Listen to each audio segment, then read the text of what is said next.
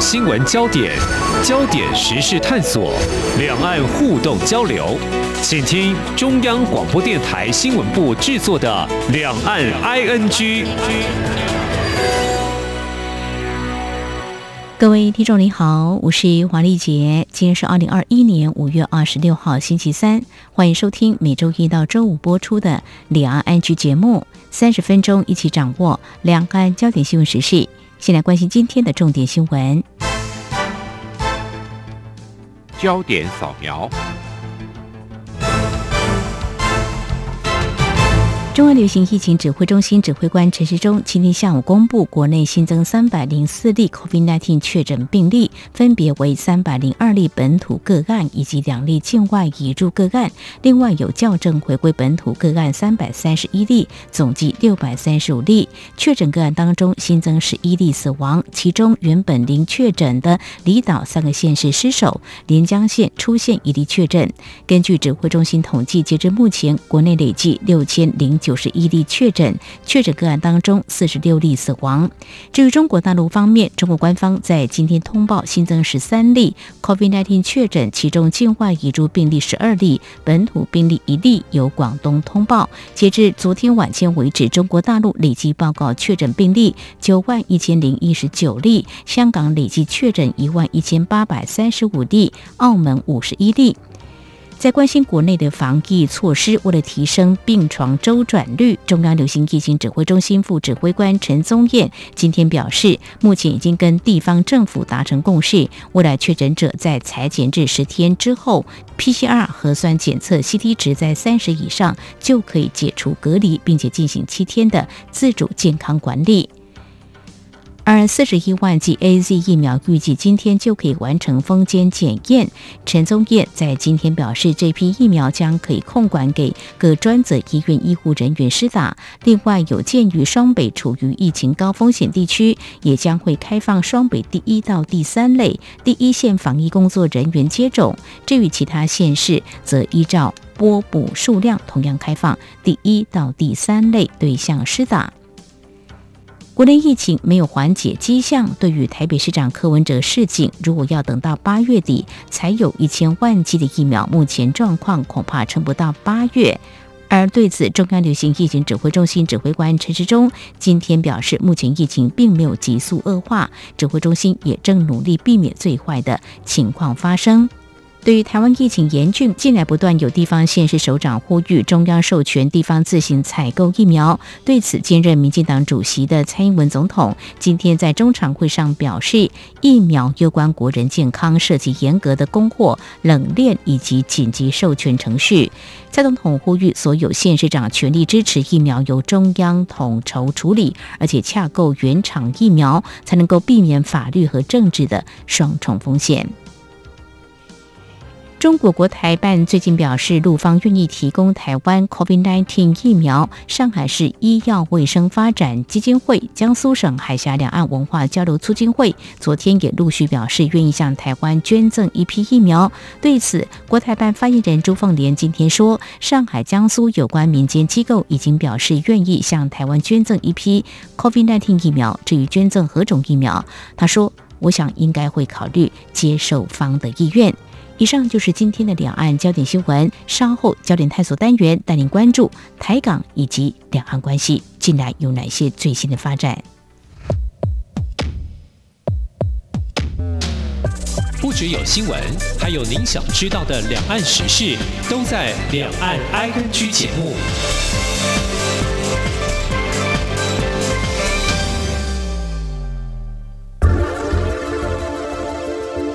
最热门的新闻，最深入的探讨，焦点探索。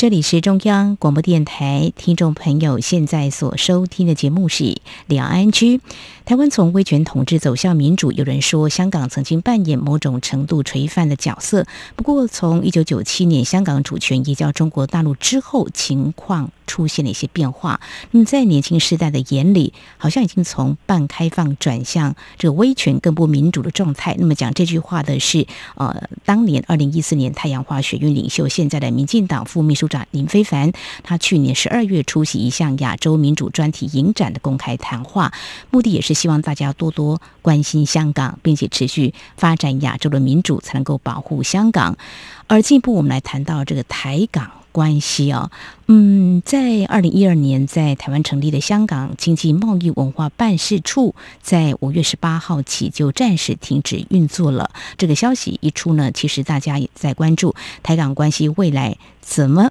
走呢？那么当时我们看到媒体报道，香港政府是公告。但是并没有说明确切的原因。呃，港府大概回复说，这项安排是跟台湾的疫情无关，因为最近台湾本土疫情爆发嘛。我们所关心的是台港官方互动窗口关闭这几年，我们也知道台湾派驻香港人员也受阻的情况之下，到底显示哪些讯息？未来有哪些关注焦点？我们特别邀请东海大学政治学系教授沈友忠来观察探讨。非常欢迎沈教授，你好。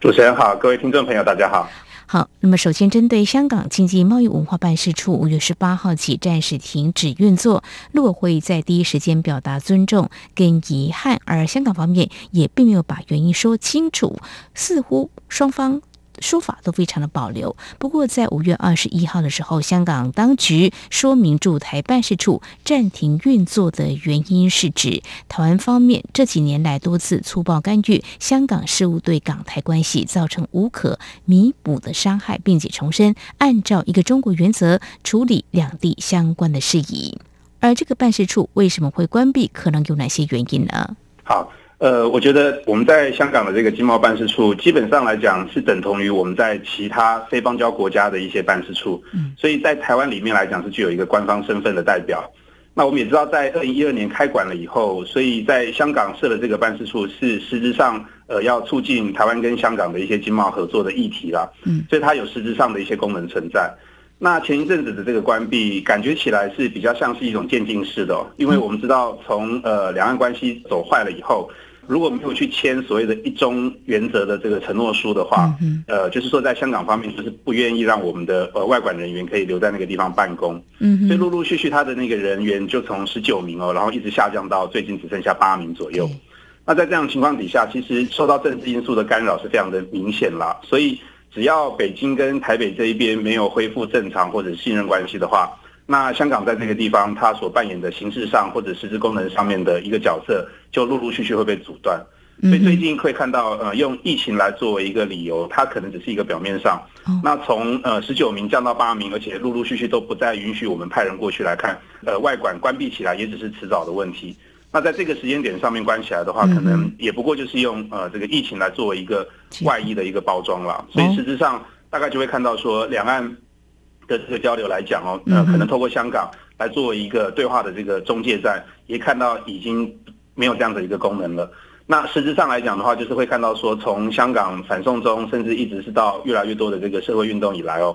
那台湾在呃这个办事处这边有做了很多很多的一个帮助，就是协助香港的呃人员到台湾来，甚至是到其他。透过这个办事处，然后转借到其他国家去，所以在这个部分来讲，对于北京也很头痛。嗯那现在看起来把它关闭起来的话，也是希望把台湾协助香港的这个人民哦往外去做一个移动，或者是我们讲白了哈，就逃难。那做这样子这个功能来说的话，对于香港来说，对于北京来说的话，也是要把这个功能做一个阻隔了。哦吼，好，这是一个渐进式。看来台港关系呢，似乎是从过去比较密切，慢慢的，呃，是不是会？降温哦，香港在英国统治时期，就是港英时期，还有主权移交中国大陆，还有在去年实施港区管法之后，如果就以这三大时间点做一个切割比较哦，那刚才老师也有提到，就是说这几年我们派驻香港人员慢慢减少，就是签证都下不来哦，这个动作就显示说大致台港关系。出现的哪些变化？过去我们在一些民主论坛啦，还有一些交流都还是有的，怎么会急速好像陷入一个我们不能说冰点啊，但就说可能这个关系是恶化的，你怎么样来看？对，就如同主持人刚刚所提到的，其实这几个重要的时间点来看的话，那我们在二零一一年签妥，或然后在二零一二年正式开馆，嗯，其实那个时候是在国民党执政时期。那在九二共识的这个情况底下的话，或许还允许一些功能性的这种驻馆的存在。那我们也看到那个名称上来讲，主要还是在经济跟贸易的交流上。是。那从二零一六年民党政府上台，蔡英文胜选了之后。那呃，九二共识或者是一中原则，慢慢的就是在两岸这一边有出现各说各话的情形，甚至到了二零二零年的时候，我们也全面的去拒绝了所谓的九二共识。嗯，然后就形式上面来说的话，它的这个条件就已经不存在了。那实质上来讲的话，我们也发现，虽然经贸的这个贸易还是非常的密切，但是我们也看到，从香港越来越呃出现了这个反中的情节了以后哦，然后呃两岸的关系也持续的降温哦。然后，或者是像刚刚主持人提到的趋近于冰点的这个情况，那除了经贸的功能以外，我们也发现，就是我们在香港的这个办事处也有在政治上面的一些意涵跟功能，慢慢的就出现。那这个政治上的这个意涵和功能，不是像北京的想象。可是反而是比较像是呃朝向美国或者说呃因为台湾过去都是比较亲美的这个情况，嗯，所以慢慢的就会配合了美国的在香港的一些政策跟措施哦，甚至是有出现了协助香港人民可能在社会运动或者是要往境外移动的这个部分来讲，变成是一个发挥这样的一个角色，所以呃对于北京来讲的话，就变成是一个很头痛的单位。那未来可以看得到，除非就是在呃这个两岸或者说是美中关系有和缓的这个情况下，嗯，不过现在看起来这个条件也都不存在了。那可以预估的就是这个暂时性的一个关闭哦，那这个暂时很有可能就会一直延续到，除非到了美中的和缓，甚至是到了两岸在。九二共识上面来讲，有一个新的这个突破，不然目前看起来是没有复管的一个迹象了。哇，这是我们不乐见的哦。所以提到刚刚老师您所触及到九二共识，的确这几年就是因为台湾没有接受中国大陆以九二共识作为两岸互动政治基础以来，中国大陆对台工作出现操之在己、单方操作非常明显。比如说紧缩陆客来台，还有在今年陆生来台名额也。继去年之后，今年也没有再开了哈。对，这个也是让我们很担心的。就是说，那两岸的关系，还有最近台湾跟香港的关系，这个情况，如果做两相对照的话，中国大陆的思维、政治的考量，然后对台湾的工作，是不是同一套的思维在操作？是不是同样的模式？嗯，是没有错。我觉得对于习近平来讲的话，现阶段来讲，第一个是内大于外。就算是提到外的话，大概也是美国远远的大过于台湾重要性。所以呃，现在我们会看到说，嗯，因为明年要召开二十大了，那二十大是习近平能不能够继续连任的一个很关键的一场会议。所以在二十大以前的话，那习近平现在对内来讲要寻求权力的稳定，这是这个是摆在第一优先要务的。那就算是对外的话，也清楚的看到说，两岸关系或许已经正在习近平决策圈的边缘化了，因为他们发现，不管是马英九执政，或者是蔡英文的执政，哈，不管国民党或民进党，两岸关系要有一个实质上的突破，其实都很困难。尤其到了呃美中贸易战，就是在过去四年川普执政底下，那慢慢的也清楚看到说，台湾对于中国大陆来讲，要解决台湾问题，或许不是从两岸着手，而是从华盛顿这边来着手。所以，就算是要看到对外议题来操作的话，可能也是着重权力的全部的这个精神跟力量是在对美，而不是在两岸这一边。所以，刚刚主持人提到单边的这个情况，确实是哦，呃，不只是单边，更甚至于是边缘化。所以，对于北京来讲的话，或许两岸问题已经不是那么的重要，不是那么的核心。那就算是要处理两岸问题的话，也不关心或者是完全忽略跟台湾对话的这个可能性，而完全就是把操纵权放在北京自己单边来讲。所以我觉得，呃，整个大的环境来说，除非中国内部出现一些变化，或者是美中关系出现一些变化。不然的话，台湾就是两岸关系对于北京来讲，永远都是相对来说是比较被动，而且是像刚刚主持人说的单边操作的情况。嗯哼，那这样观察起来，因为美国总统拜登上任也才几个月的时间，美中关系或许我们还可以拉长时间观察，应该还是彼此在磨合吧，或说处于什么样的关系的互动？因为拜登就说不跟中国大陆对抗啊。那但是中国大陆的思维或许它有内部的因素，还有整个对外国际战略的思考，所以在目前来看，如果我们要以美中关系可能会来决定会影响两岸关系的话，目前应该是一个观察期吗？对。因为呃，重要的时间点包含像今年年初拜登的正式的上台，嗯，然后第二个时间点的话，很有可能就是在明年的二十大，还有台湾的基层选举上面来看，嗯，但是我觉得台湾的基层选举并不会有产生太大的影响。就算是维持现在国民党多数执政的这个情况，在地方上多数县市执政的情况，那这样子的条件在二零一八也出现过了。嗯哼所以二零一八年当时本来有说要用城市交流来取代中央，但是事实上城市交流的这个功能或者说它的热度也没有如预期。所以我觉得二零二二年重要的观察点可能不是在台湾的选举，或许台湾的选举会释放一些讯号，但是毕竟二零一八已经有过了。这个有利的条件已经对于北京来讲的所谓的有利的条件已经发生过，但是并没有撼动中央，所以呃，台湾的这个选举很有可能顶多也只是会掀起一些涟漪而已。嗯但是真正比较重要的可能是在二十大。那如果二十大习近平确立了他的继续执政的一个条件，而且权力一把抓的话，那我觉得美中之间的这个对抗的格局就会持续的延续下去。对于台湾来说的话，就看不到变化的机会。但是倒过来说，如果习近平的权力出现了一些松动的话，嗯那其实对于台湾来讲，会是进入到了一个相对不稳定的一个情况，或者是不确定的情况，因为我们不知道习近平如果权力不稳的情况下，那会不会把台湾的这个问题变得更加的严峻，然后来作为他呃对内去呃舒缓压力的一个借口，也就是说，他会不会变成是呃承诺说要在几年内解决台湾问题来换取在国内鹰派给他的一些压力，这个都是值得我们去做观察的。嗯哼，所以明年是一个很重要的观察点，就两岸关系在中国大陆内部，因为权力到底是呃习近平越能够紧抓，或者说权力可能会面临一些挑战，这是一个重要的观察点。而且刚刚老师也提到，就是说，即便是换党执政，其实这个。都不是重点哦，中国大陆会决定未来他怎么样的对台湾，呃，或许可以换个这个说法，是不是说促统是有它的急迫性，可以这样说吗？对，就是说，如果呃，对于中国大陆来说的话，习近平的权力如果是能够持续的稳定，那或许和平的统一，就是说把和平放在前面作为一个工具，可能还是他一贯的这个政策的一个方向。嗯，但倒过来讲哦，如果说习近平面对到国内的鹰派强力的挑战，然后出现权力松动的话，那或许促统就是不见得是一定要强调是在和平的框架下，那就会出现比较大的变数。所以，因为美国这一方面的这个战略的考量已经几乎是定型了，所以甚至看到他从中东撤出了他的这个兵力，还有他外交上面的一些重要性，那全部都移往印太地区，甚至就是说在亚太地区。所以在亚太地区，对于中国来讲的这个压力，能不能够就是会呃转变成对于台湾来讲的一个安全的相对来讲的一个保障？那可能就是要看中国大陆内部的权力变化。如果习近平还是能够维持住他的权力的稳定性的话，美中对抗的格局，那某种程度来讲，台湾可能就会出现所谓的外张内弛的情况，也就是双方都会把注意力放在台海。但是不见得，除非擦枪走火，不然不见得会真的出现动武的情形。但是如果倒过来说，如果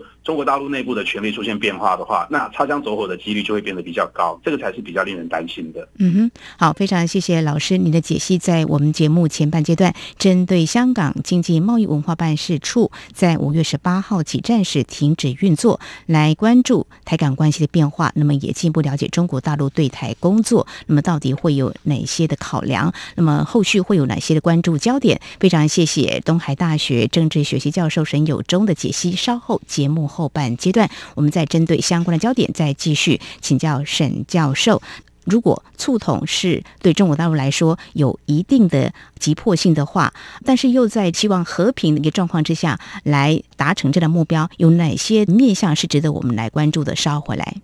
谢谢。今天的新闻就是明天的历史，探索两岸间的焦点时事，尽在《两岸 ING》节目。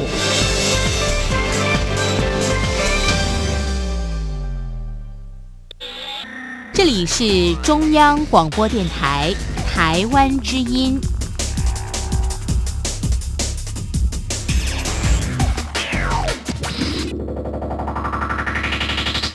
这里是中央广播电台，听众朋友继续收听的节目是《两岸 ING》节目，持续访问东海大学政治学系教授沈友忠。继续要请教教授的是，从香港经贸文化办事处暂时停止运作，悲观来预估，有可能就此闭馆了啊。那台港关系可能也许会趋近于冰点哦。这样来看的话，它所显示的意义是我们之前在节目当中也探讨，台港关系从一国两制已经成了一国一制。那如果两岸关系短期这几年没有办法好转，台港关系能不能够修补呢？有没有可能啊？其实我觉得，呃，我个人是比较不乐观了，嗯因为刚刚提到，就是我们在香港的经贸文化办事处，过去它的成立的时间点是在呃两岸的气氛相对比较正向或者说比较和缓的时候，就在马英九总统执政时期。那它发挥的也只是在经贸跟文化上面的一个交流，所以服务性质是比较强一些啦，嗯政治意涵是比较低。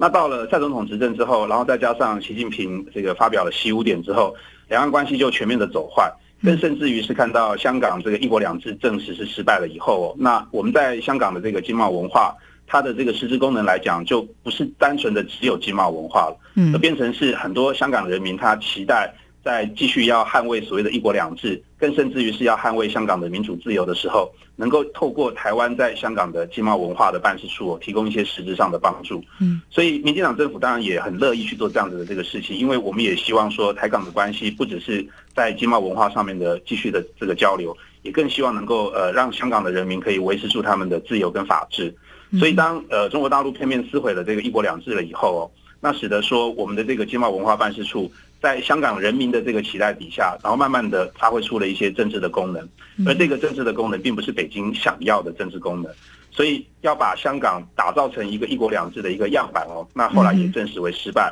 那对于北京来讲的话，就变成说，如果一国两制已经讲白了，就是说没有办法成功的对台湾产生一些吸引力，而倒过来变成是台湾会透过这个经贸文化办事处提供给香港一些政治上面的一些援助的话，嗯那对于北京来说，当然就是迫不及待的要把它关闭了。所以等于在形式上跟实质上，这个办事处对于北京来讲都犹如芒刺在背了。嗯。哼，好，那么这个情况之下，好像这个台港关系要修补的话呢，是比较困难的。那这样的情况之下，刚才我们谈到，其实如果从一国两制变成一国一制的话，现在香港的所作所为，它的任何的这个作为的话，是不是其实都是北京在下指导棋？是可以这样讲，绝对是的？因为我们清楚的看到，嗯像是林郑月娥也好，或者说北京在香港的这个港澳的这些办事处也好，那都很清楚的是扮演了这个比较呃，我们讲白了，就是有点太上皇的这个角色了。嗯那更甚至于是在香港的国安法出台了以后，那北京能够在后面发挥的这个影响力就更巨大了。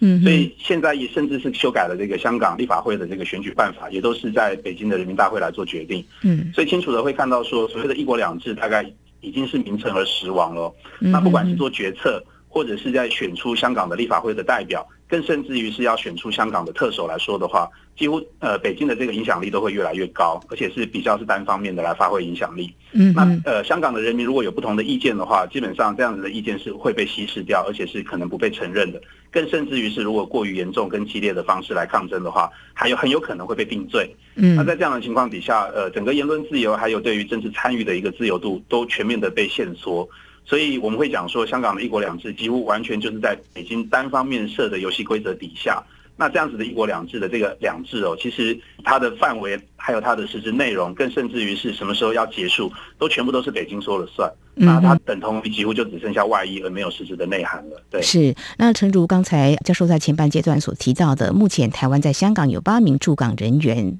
他的签证都会在今年内陆续到期哦。那也提到说，我们的驻港人员要签署一个中国承诺书。这样来看的话，如果北京在下指导期主导的话，那我们可能要有最坏的心理准备，就是说有可能会撤馆，整个馆会关闭。这是一个我们不乐见的一个情况，但是有可能。嗯哼，那这样官方的对口几乎就关闭了。是，因为嗯我们现在跟香港，是更甚至于说，我们跟北京之间在一轨的交流几乎全面停摆了。是，那香港的这个经贸文化办事处，它虽然不是陆委会管辖，是我们的外交部，但基本上它毕竟还是代表了中华民国的一个官方机构。嗯，所以我们透过香港，然后传递一些声音，不管是给港府也好，或者到北京也好，可能这个办事处在过去还扮演了一定程度的一点五轨的一个功能。是，所以虽然北京不承认它是一个官方，但是它在我们这边不是陆委会，而是外交部在做一个人员的一个调派的话，那基本上我们还是可以把它视为是一个一点五轨的对话的一个平台。嗯，那现在连这个一点五轨都不复存在了，然后民间的交流又受到疫情大大的被限缩，嗯所以现在你可以看到一轨也不存在，一点五轨也现在也被关闭起来。这个二轨就是我们讲的非官方的交流哦，包含像是民间的学术或者文化，甚至宗教的交流，就受到疫情的影响，然后整个的规模都受到了很大的一个限缩。是，所以未来呃短时间之内是看不太到两岸有一个比较正常的一种交流跟对话的机会。嗯哼，那长期来看的话，可能刚刚也提到，二零二二年或许会有一点点的转机。那另外来讲的这个时间点，很有可能就必须要看到二零二四年，也就是二零二四年我们这边的总统大选是不是会。再有一个新的这个局面的展开，可能是接下来要观察的一个指标了。对，嗯嗯嗯，好，我们一直常说两岸关系是特殊的哦。那现在如果说香港的情况一国两制，大家觉得可能会慢慢变成一国一制的话，最近的台港关系的变化，如果看到其他的机构在香港如果没有变化的话，只有台港之间有变化，或许可以更确认这是中国大陆它的对台工作啊另外一种做法。呃，如果是这样子的话，我们刚刚也提到所谓促。统哦，呃，我们其实，在台湾，我们备战不求战哦，但是未来中国武力统一台湾是不无可能。在这样的假设前提之下哦，那中国大陆可能在强化对台治理工作，是否可能会以这个立法动作？刚刚提到，因为老师有提到说，在一个和平架构之下啊，会来做某些对台工作。那过去有所谓的反分裂国家法，或中国大陆有可能会立什么法？来给我们压力吗？你看，香港有港区国安法之后，这些社会运动诉求几乎都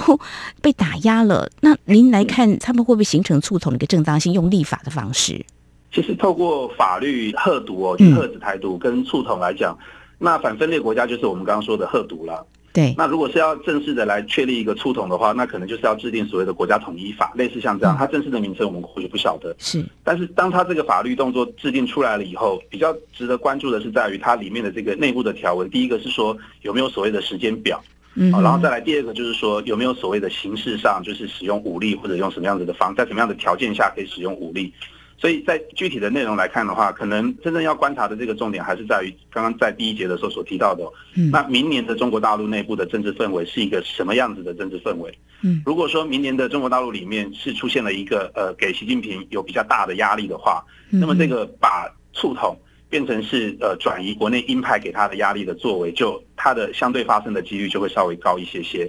那倒过来说，如果习近平他依旧是能够维持住一个相对稳定的一个情况的话，那其实要不要促统就没有那么形式上的一个压力了，所以可能还是会强调这个所谓的和平的方式来追求统一。当然，追求统一这个条件或者是名词上面来讲是绝对不会被放弃。嗯，但就是说，是不是要把和平放在统一的前面，那就要看中国大陆内部权力的一个变化。所以，如果说权力相对稳定，那当然用武力来促统的压力就没有那么的大，还是可以维持和平的统一的这样子的一种氛围。但是如果说挑战习近平的这个权力已经大到让习近平感觉到压力的话，更甚至于说鹰派或者说社会的这个氛围哦，就是武统派的这个氛围已经朝向民粹化的发展来看的话，那很有可能习近平在这么巨大的压力底下，就会像主持人刚刚说的，比如说在用制定法律的方式来释放一些讯号出来，或者说明确的用一个时间表的方式，然后来维系住他继续统治的一个正当性。这些东西都是我们必须要提前应应，还要去做思考，甚至是要跟美国。甚至是日本去做一些沙盘推演的情况，那我们也看到，包含像是日本的情况，还有澳洲的情况，他们大概都已经把台湾海峡的这个稳定跟安全哦，然后变成是呃他们国安要去考量到的一个变局了。是，所以在这样的情况底下，其实是提高了中国对台动武的一些成本了。嗯，那我们也清楚的看到，美国的印太战略，还有从中东的撤兵哦，那它都是把它的重要性都是布局到了台海这边来。嗯嗯嗯，所以我是觉得。呃，某种程度，只要中国大陆的内部不要出现过大的这个震荡的话，两岸虽然紧张，像经济学人讲的这个情况，好像看起来很危险，但是实质上，因为越来越多的国家把兵力或者是把关注度放到这边，那其实两岸真正要发生动武的成本是非常的高。但是中国毕竟不是一个民主的国家，哦所以如果它的内部产生了权力的一个松动的话，或者是不稳定性的话，那是不是要透过对台海来动武？然后来舒缓对内部的这个压力，才是值得我们关注的。是，谢谢老师。最后请教您，挑战习近平权力，我们过去观察就是他的接班人应该是要慢慢浮现出来，现在看得到吗？还没有，没有嘛？哈，向来向来都是隔代接班了，是隔代接班嘛？对，还看不太到，还看不太到，可是时间也很紧迫了。但是如果挑战他的权力，就是内部如果不稳定，经济表现不好。对，这个就是一个很大的压力。因为美中的这个条件并没有和缓的迹象了，是。所以如果说，甚至是你看，在全世界上面来讲，大家都越来越反中的话，连孔子学院都到处关的话，是。那呃，中国内部的这个压力其实是在一个压力锅底下，会慢慢的张开。嗯。那慢慢的张开，如果真的出现了鹰派的挑战者的话，那习近平就必须要思考要怎么样去释放这个压力。那这个时间点上的话，台湾才会变得相对来讲会有一点危险。所以如果这个压力锅持续能够在习近平的控制内的话，那他不需要对台动武来释放压力。那某种程度来说，而且对台动武的成本越来越高。那某种程度来讲的话，其实是相对来说是对台湾比较安全一点的情况。好，其实有很多的面向都值得我们进一步来观察，包括美中关系，还有中国大陆内部的问题，权力是否出现变化啊？好，这个是我们所关注。从香港经济贸易文化办事处五月十八号开始暂时停止运作，来关心台港关系。那么进一步来看两岸关系的一些变化，可能影响的一些因素。非常感谢东海大学政治学系教授沈友忠观察解析，非常。谢谢教授，谢谢您，谢谢。好，以上呢就是今天节目，非常感谢听众朋友您的收听，华丽姐祝福您，我们下次同一时间空中再会。